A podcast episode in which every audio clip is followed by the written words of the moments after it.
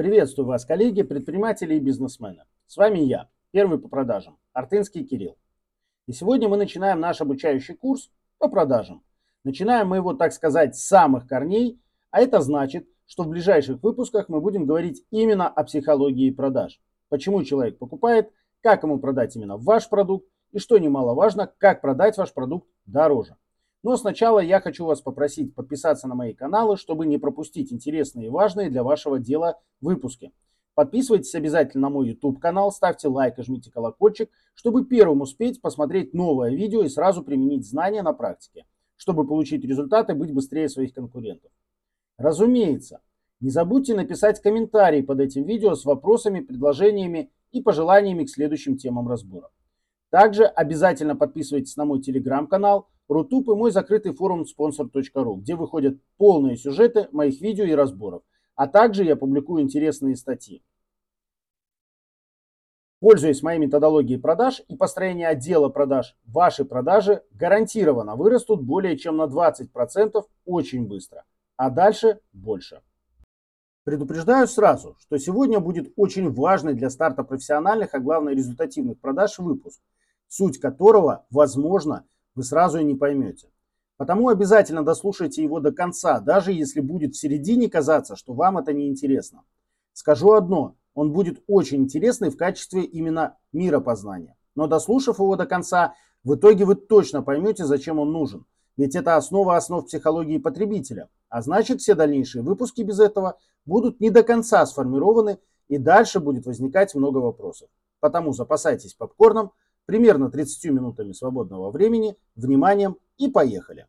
Итак, начинаем мы серию тренингов «Психология продаж» с теме «Ротожопа как основу психологии потребителя в капиталистическом обществе». Этот термин, а точнее термин «ранус», что и переводится как «ротожопа», описывается в романе Виктора Пелевина «Generation P» или «Поколение П».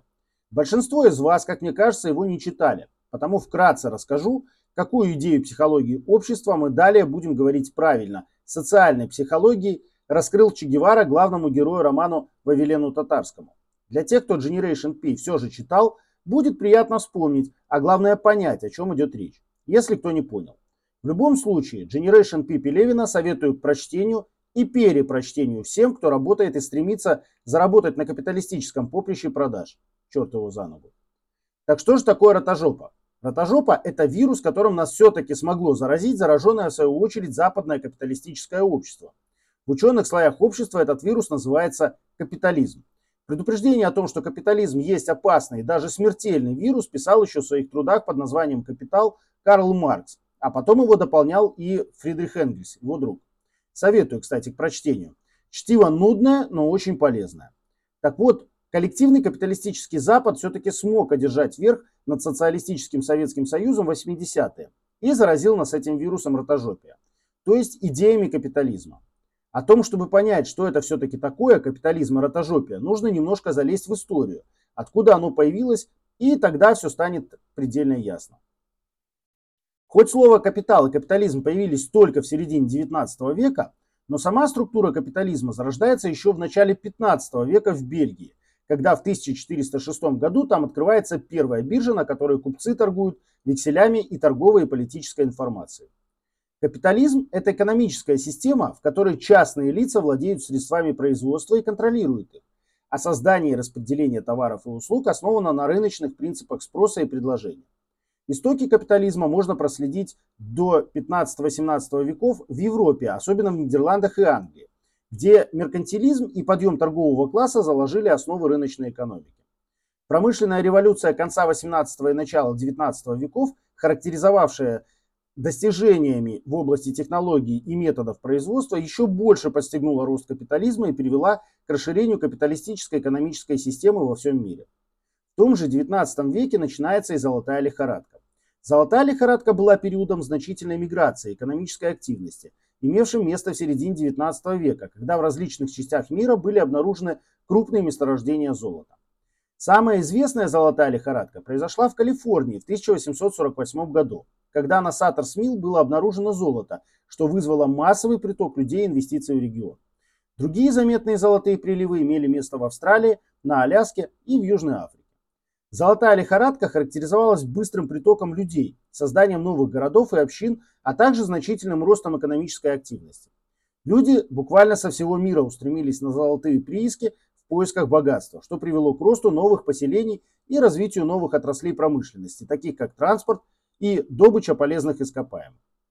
Однако золотая лихорадка также имела и негативные последствия, включая ухудшение состояния окружающей среды, перемещение коренных общин и эксплуатацию трудящихся. Несмотря на эти проблемы, золотая лихорадка сыграла значительную роль в формировании экономики и общества пострадавших регионов и остается до сих пор важной частью истории капитализма и экономического развития. Вообще капитализм – это экономическая система, которая развивалась постепенно с течением времени, главным образом именно в Европе и Северной Америке, начиная с 16 века. Она характеризуется частной собственностью на средства производства, созданием товаров и услуг с целью получения прибыли и конкуренцией между отдельными лицами и предприятиями за продажу товаров и услуг на рынке. Истоки капитализма можно проследить до купеческой торговли предпринимательства и накопления богатства в средневековой Европе, которые заложили основу для развития более совершенных финансовых институтов и рыночной экономики в современную эпоху. Также термин капитализм означает следующее. Это экономическая система производства и распределения – основанная на частной собственности, юридическом равенстве и свободе предпринимательства.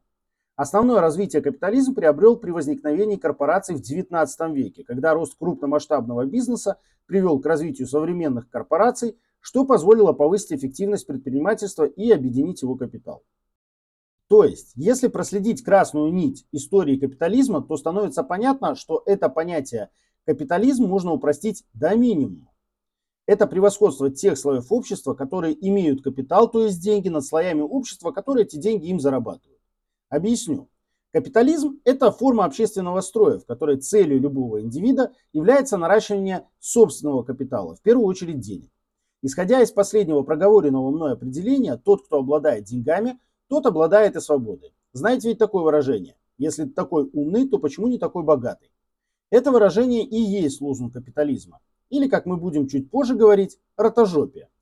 Здесь важно понимать, что же такое деньги. Первое упоминание денег в форме векселей упоминается в истории Китая в X веке. Ранее капиталом являлось наличие у человека земли, людей-рабов, серебра, скота, ну и так далее. Для того, чтобы что-то приобрести, чего нет у человека, ему приходилось обменивать одни свои вещи на другие у другого человека. Это называлось бартер. Позже для удобства расчетов, то есть чтобы не возникали споры при обмене, например, сколько рабов нужно отдать за стадо коров, все стало оцениваться в количестве серебра. Ну и серебро было таскать очень неудобно, сложно и рискованно. Потому были устроены банки, в которых закладывалось это серебро, а вкладчику выдавался вексель. Гарантия банка на то, что это серебро в указанном количестве действительно есть у человека. Этими векселями люди покупали у других то, что им необходимо. А продавец в любой момент в свою очередь, мог обратиться в этот банк и забрать уже свое серебро. А в 1406 году в Бельгии появляется первая биржа в результате тюльпанового бума, на котором уже начинают обмениваться сами векселя, так как тюльпаны пользуются огромным спросом, а значит за них начинается борьба. А значит держатель векселя на определенное количество какого-то сорта тюльпанов начинает требовать у желающего эти тюльпаны купить заплатить ему больше серебра, а значит и можно так сказать больше векселей. Так и появляются денежные банковские банкноты, а с ними и инфляция, то есть обесценивание денег. Отсюда можно и считать начало истории истинного капитализма. За эти деньги, разумеется, они тогда еще так не назывались, а назывались векселями. Люди покупают себе землю, дома, рабов, ну или крестьян, или крепостных, называйте как хотите. Но в действительности это рабы. Скот и прочее. Конечно, у таких людей, а правильнее сказать бояр, если по-русски, свобод гораздо больше, чем у их рабов или тех, у кого денег мало или совсем нет, даже если те свободны от рабства. Не будет ошибкой сказать, что право, другими словами, это власть. А власти быть много, как мы знаем, не может. Особенно если теперь, чтобы чем-то владеть, то не обязательно отвоевывать, а можно купить. Разумеется, войн становится только больше, потому что можно купить войска и оружие и пойти просто обворовать соседа, тем самым заработав на продаже награбленного намного больше, чем на разнице купли-продажи. Потому капитализм здесь приобретает свойства силы. Притом, наверное, еще больше, чем у любого монарха. Ну и как следствие, монархи тоже становятся капиталистами. К чему я это? Вернемся к нашей красной линии истории развития капитализма. А точнее, к чему все пришло. Борьба за права, а значит и за власть, неминуемо привели к беспрекословной власти ограниченного числа тех самых бояр, которые стали во главу крупнейших корпораций мира. Разве их нельзя считать монархами? Это вопрос к тем, кто бьется в конвульсиях, отстаивая западную демократию. Это и есть самые могущественные монархи, которые вольны распоряжаться судьбами любого человека, находящегося в их вертикальной пирамиде корпораций.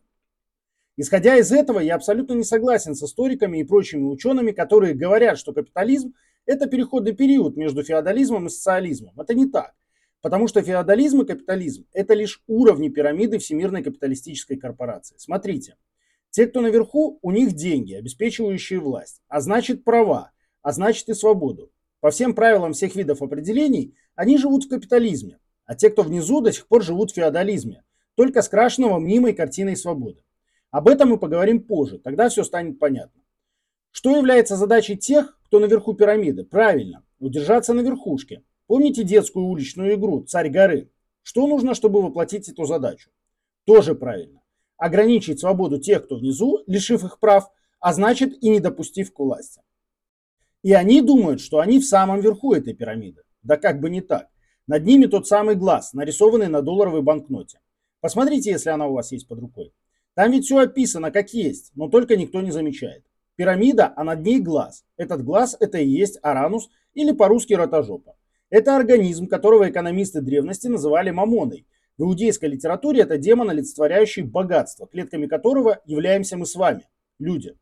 Пелевин, на мой взгляд, абсолютно правильно описывает его как моллюска, у которого нет сознания. Это простейшая нервная система, которая лишь пропускает через себя три вида импульса оральный вау-импульс, то есть поглощающий, анальный вау-импульс, то есть выбрасывающий, и вытесняющий вау-импульс, тот, который вытесняет из себя все то, что мешает оральному и анальному вау-импульсам. О чем речь? Оральный вау-импульс заставляет клетку, то есть людей нас с вами, поглощать деньги, чтобы уничтожить страдания от конфликта между образом себя и образом идеального сверхя, создаваемого рекламой. Заметим, что дело не в вещах, которые можно купить за деньги, чтобы воплотить это идеальное я, Дело в самих деньгах. Действительно, многие миллионеры ходят в рванье и ездят на дешевых машинах, но чтобы позволить себе это, надо быть миллионером. Нищий в такой ситуации невыразимо страдал бы от когнитивного диссонанса. Поэтому многие бедные люди стремятся дорого и хорошо одеться на последние деньги. Замечали такое? Анальный вау-импульс заставляет клетку выделять деньги, чтобы испытать наслаждение при совпадении упомянутых выше образов. Поскольку два описанных действия, поглощение денег и их выделение, противоречия друг другу, анальный вау-импульс действует в скрытой форме, и человек всерьез считает, что удовольствие связано не с самим актом траты денег, а с обладанием тем или иным предметом. Хотя очевидно, что, например, часы за 50 тысяч долларов, как физический объект, не способны доставить человеку больше удовольствия, чем часы за 50 долларов. Все дело в сумме денег. Вытесняющий импульс подавляет и вытесняет из сознания человека все психические процессы, которые могут помешать полному отождествлению с клеткой арануса. Он возникает, когда в психическом раздражителе отсутствуют орально-анальные составляющие. Вытесняющий импульс – это глушилка-джаммер, который забивает передачу нежелательной радиостанции, генерируя интенсивные помехи. Его действие великолепно выражено в пословицах «деньги говорят, пустой базар отдыхает». И если ты такой умный, покажи мне свои денежки. Без этого воздействия Аранус не смог бы заставить людей выполнять роль своих клеток. Под действием вытесняющего импульса, блокирующего все тонкие психические процессы, не связанные прямо с движением денег, мир начинает восприниматься исключительно как воплощение Арануса. Это приводит к устрашающему результату. Деньги накапливаются и происходит что-то похожее на запор у человека, и если их не выплеснуть, то произойдет разрыв кишок, что приведет к неминуемой смерти клетки. Другими словами, человек сойдет с ума, потому что в таком случае теряется смысл поглощения и накопления денег. Достаточно вспомнить крота из дюймовочки, живущего под землей и чахнувшего над своими богатствами, но слепому и боящемуся всего на свете. Тут недавно мы всего единственный раз проговорили слово «свобода». Напомню, мы говорили, что богато и свободно. Если присмотреться поближе к изображению на той же долларовой банкноте, то мы поймем, что это очень условно, ведь их свобода ограничивается аранусом или ротожопой. Тут как вам удобно. Но мы ведь с вами свободные люди, ведь так или не так ли? До середины 19 века в России еще существовало крепостное право. А это тот же самый феодальный строй, который в Европе и США закончился чуть раньше. Но закончился ли он на самом деле? Давайте рассмотрим этот вопрос. Когда богатых людей захватила лихорадка капитализма, а как мы разобрались уже, ротожопия, возникла следующая проблема. Им приходилось делить капитал среди друг друга. А это относительно небольшой слой по сравнению со всем населением планеты Земля. Чтобы содержать свои владения и живущих на них рабах, приходилось тратить огромные деньги. А богатый человек хочет тратить свои деньги не на кого-то, а на себя. Понимаете, о чем я говорю? Если вы владеете собственным бизнесом, то хорошо это понимаете. Да, платить работникам приходится, иначе кто же будет вам деньги зарабатывать? Но и платить неохота, потому что лучше бы эти деньги потратить на себя любимого. Ведь так? Именно поэтому они из-за доброты душевной и цивилизационного развития людям низшего сословия начали постепенно давать свободу. И в 19 веке начала расцветать так называемая демократия. Слово, которым одурачили малообразованных бывших крестьян. Я не про Россию, а вообще про весь мир. Демократия – это власть народа. Но у народа как не было власти, так ее и нет. Да, выборы свободные. Я не верю в то, что их подтасовывают. Они действительно проводятся. Но давайте вспомним выборы 1996 года в России. Я уже не говорю про США, в которых существует всего две партии с 1852 года. Какие там выборы? А говоря о том, что выборщиками являются ограниченное количество людей, а не народ, так совсем говорить не о чем. Так вот, выборы президента России 1996 года. Победил ли Ельцин на тех выборах? Безусловно, да. Но как? Малообразованному народу, не интересующемуся особой политикой, а они тогда, чтобы на кусок хлеба для себя и детей заработать, работали в три смены. Какая там политика? Так вот, этому народу навешали лапши на уши, замазали глаза красивыми картинками политехнологи и наобещали в три короба. Нищий народ, естественно, побежал голосовать за обещание. Это демократия? Конечно, нет. Жириновский тогда правильно сказал. Если бы на мою кандидатуру потратили столько денег, сколько потратили на Ельцина, эти выборы выиграл бы я. Так вот, Свобода среднего, а тем более низших слоев населения во всем мире, без исключения, это лишь картинка для них, построенная высшими слоями населения. Целью здесь является следующие факторы. Первое. Таким образом, высшие слои снимают себя ответственность за положение в иерархии низших слоев. Мол, у вас есть свобода, распоряжайтесь. У вас есть все возможности стать такими, как и мы. Второе. Предотвратить таким образом без силовых методов любые бунты и восстания. Мол, вы не в рабстве живете, а свободны. Чего вам тогда бунтовать? Третье. Заставить добровольно-принудительном порядке работать низшие слои на высшие. Притом гораздо усерднее, чем при рабстве. Ведь если раб работает плохо, то пайку и жилье он все равно получит, пусть даже и с наказанием. А убивать за, за это не будут. Ну или в крайнем случае будут. Ведь работать-то все равно нужно кому-то. А свободного человека можно просто уволить за плохую работу, и он останется без еды. Чего хуже без жилья. Отличная мотивация. Четвертое. Свободный человек, в отличие от раба, обязан платить налоги за свою свободу, проживание и работу на территории своего проживания, а также налоги и за само проживание. Пятое. Таким образом, гораздо легче увидеть наиболее выдающихся, талантливых работоспособных работников-специалистов, а значит совершать наиболее эффективные кадровые ротации. Ну и шестое. Пожалуй, наиболее важное. Таким образом, пирамида становится гораздо выше, а значит те, кто ближе к верхушке, не особо пытается скинуть тех, кто над ними, потому что зрительно сидят высоко. Тут ведь еще и страх того, как говорится, чем выше сидишь, тем дальше падать. Плюс, таким образом гораздо лучше чувствуется удовлетворение от сокращения вау-импульсами ротожопы. Ведь объем денег становится гораздо больше, чем при рабовладельческом строе. А мы знаем такую истину. Богатые богатеют, а бедные беднеют. Потому что чем выше тем ближе к ротожопе. А значит, потоки денег очень серьезные. Именно они и заставляют ротожопу сокращаться вау-импульсами. Почему так? Отвечая на этот вопрос, мы автоматически отвечаем на вопрос, а почему вау? Вау здесь от английского wow. Это возглас, который издает более низкий по слою человек перед более высоким. Именно этот вау и есть основной нерв организма аранус, который заставляет ротожопу сокращаться в оральном и анальном вау-импульсах, прокачивая через себя тонны денег. В этом и состоит самый удивительный в мире фокус. Ротожопа функционирует только благодаря эффекту вау. И чем сильнее его стимуляция, тем больше и быстрее денег проходит сквозь аранус. Этот эффект удалось достичь благодаря технологическому развитию, а именно через медиа. Газеты, радио, телевидение, интернет и так далее. Через медиа нам постоянно транслируют рекламу, как вербально, так и невербально. То есть, реклама шампуня для волос в рекламном блоке между телепередачей или в рекламном блоке на сайте – это вербальная реклама. А вот тот же шампунь в фильме, в котором какая-нибудь Анджелина Джоли моет в душе волосы, это реклама невербальная. Суть и той, и той заключается в том, чтобы показать счастливого человека, который удовлетворяет свои потребности, а значит получает удовольствие. Смотрящий становится управляемым. У Пелевина в поколении П описано два вида человека в информационном веке. Объект номер один, который смотрит выключенный телевизор и сам делает выбор, куда ему и зачем на него смотреть, генерируя в подсознании свои образы и картинки. И объект номер два, который, смотря включенный телевизор, управляется оператором, снимающим телепередачу или рекламный ролик. Таким образом, объект номер два не управляет своим взглядом, а значит и сознанием. Его осознание перемещается из точки в точки по глади телевизора туда, куда необходимо режиссеру, который командует оператором. Но ведь режиссером-то командует продюсер, а им пиар-команда заказчика, которой командует пиар-директор и так далее до самого заказчика, которым невербально командует ротожопа, а может иногда и вербально.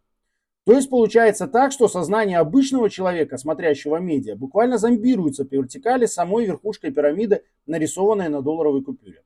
Человек смотрит в условное медиа, видит там получающего удовольствие человека, тут включаются его эмоции, и они говорят ему «Вау!». Все, на этом сработал один из вау-импульсов Арануса. Человек вышел из дома и непроизвольно задействует анальный вау-импульс, ротожопа, тратя деньги на прорекламированный ему продукт, чтобы стать ближе к своему экранному протеже. Вы, может быть, с этим не согласитесь? Тогда ответьте мне на один вопрос. Каким шампунем вы моете голову? Почему? Кто вам это сказал? И сколько стоит ваш шампунь? А теперь ответьте мне на вопрос. Действительно ли ваш шампунь лучше хозяйственного мыла? А на каком автомобиле вы ездите? Почему? Потому что он надежный и на нем ездить комфортно. Вы знаете, я не знаю надежнее автомобиля Запорожец ЗАЗ 968М 70-х годов выпуска, а ездить на нем было очень удобно до тех пор, пока я не сел в дедовскую Ладу шестерку, а после в Мерседес. Вы скажете, что люди и на лошадях раньше ездили. Все верно. И самое, что интересно, преодолевали все те же самые расстояния, только медленнее, и на них лил дождь. Для того и придумали автомобиль. Быстрее и в закрытом пространстве. Разрешенная скорость в городе 60 км в час. На автостраде до 110. А Лада шестерка развивает эту скорость. А в обслуживании стоит копейки. Вот и задумайтесь. Улыбнула? Так как вы об этом не задумывались раньше, значит анальный вау-импульс себя отработал на отлично, ведь он работает очень скрытно. В этом его и задача. После того, как деньги заканчиваются, у нас остро начинает пульсировать оральный вау. Причем чем сильнее работает анальный вау-импульс, тем более сильнее, чем он начинает работать именно оральный. Ведь мы хотим тратить больше, чтобы усиливать образ своего сверхя.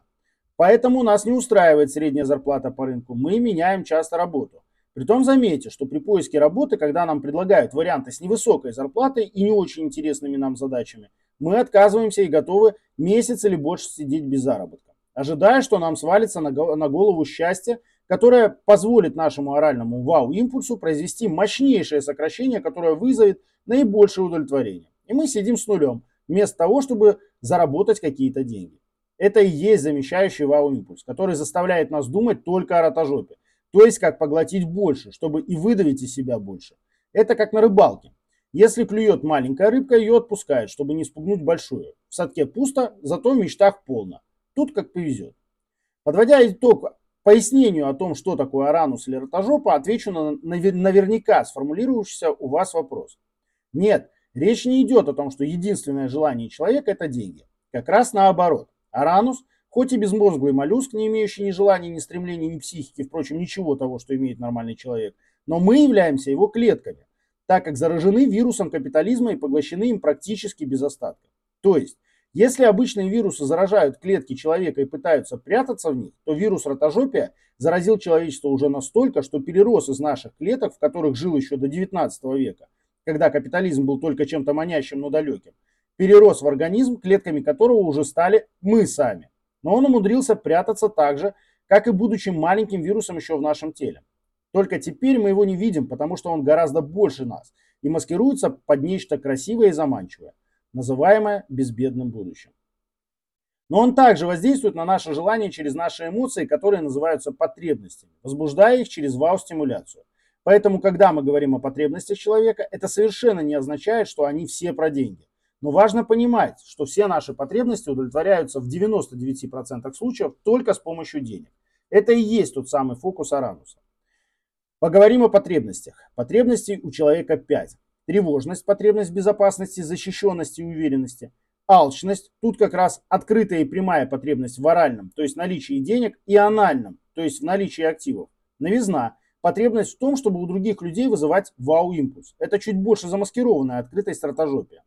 Комфорт, потребность жить беззаботно и без лишних стимуляций вау-импульсов.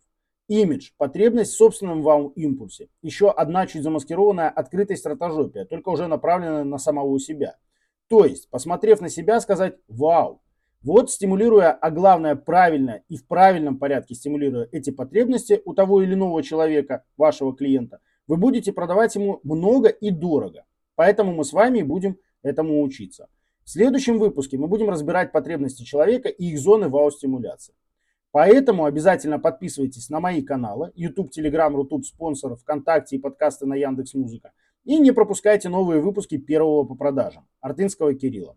Также советую к прочтению для тех, кто не читал роман Виктора Пелевина Generation P. Это не реклама, а доброе наставление.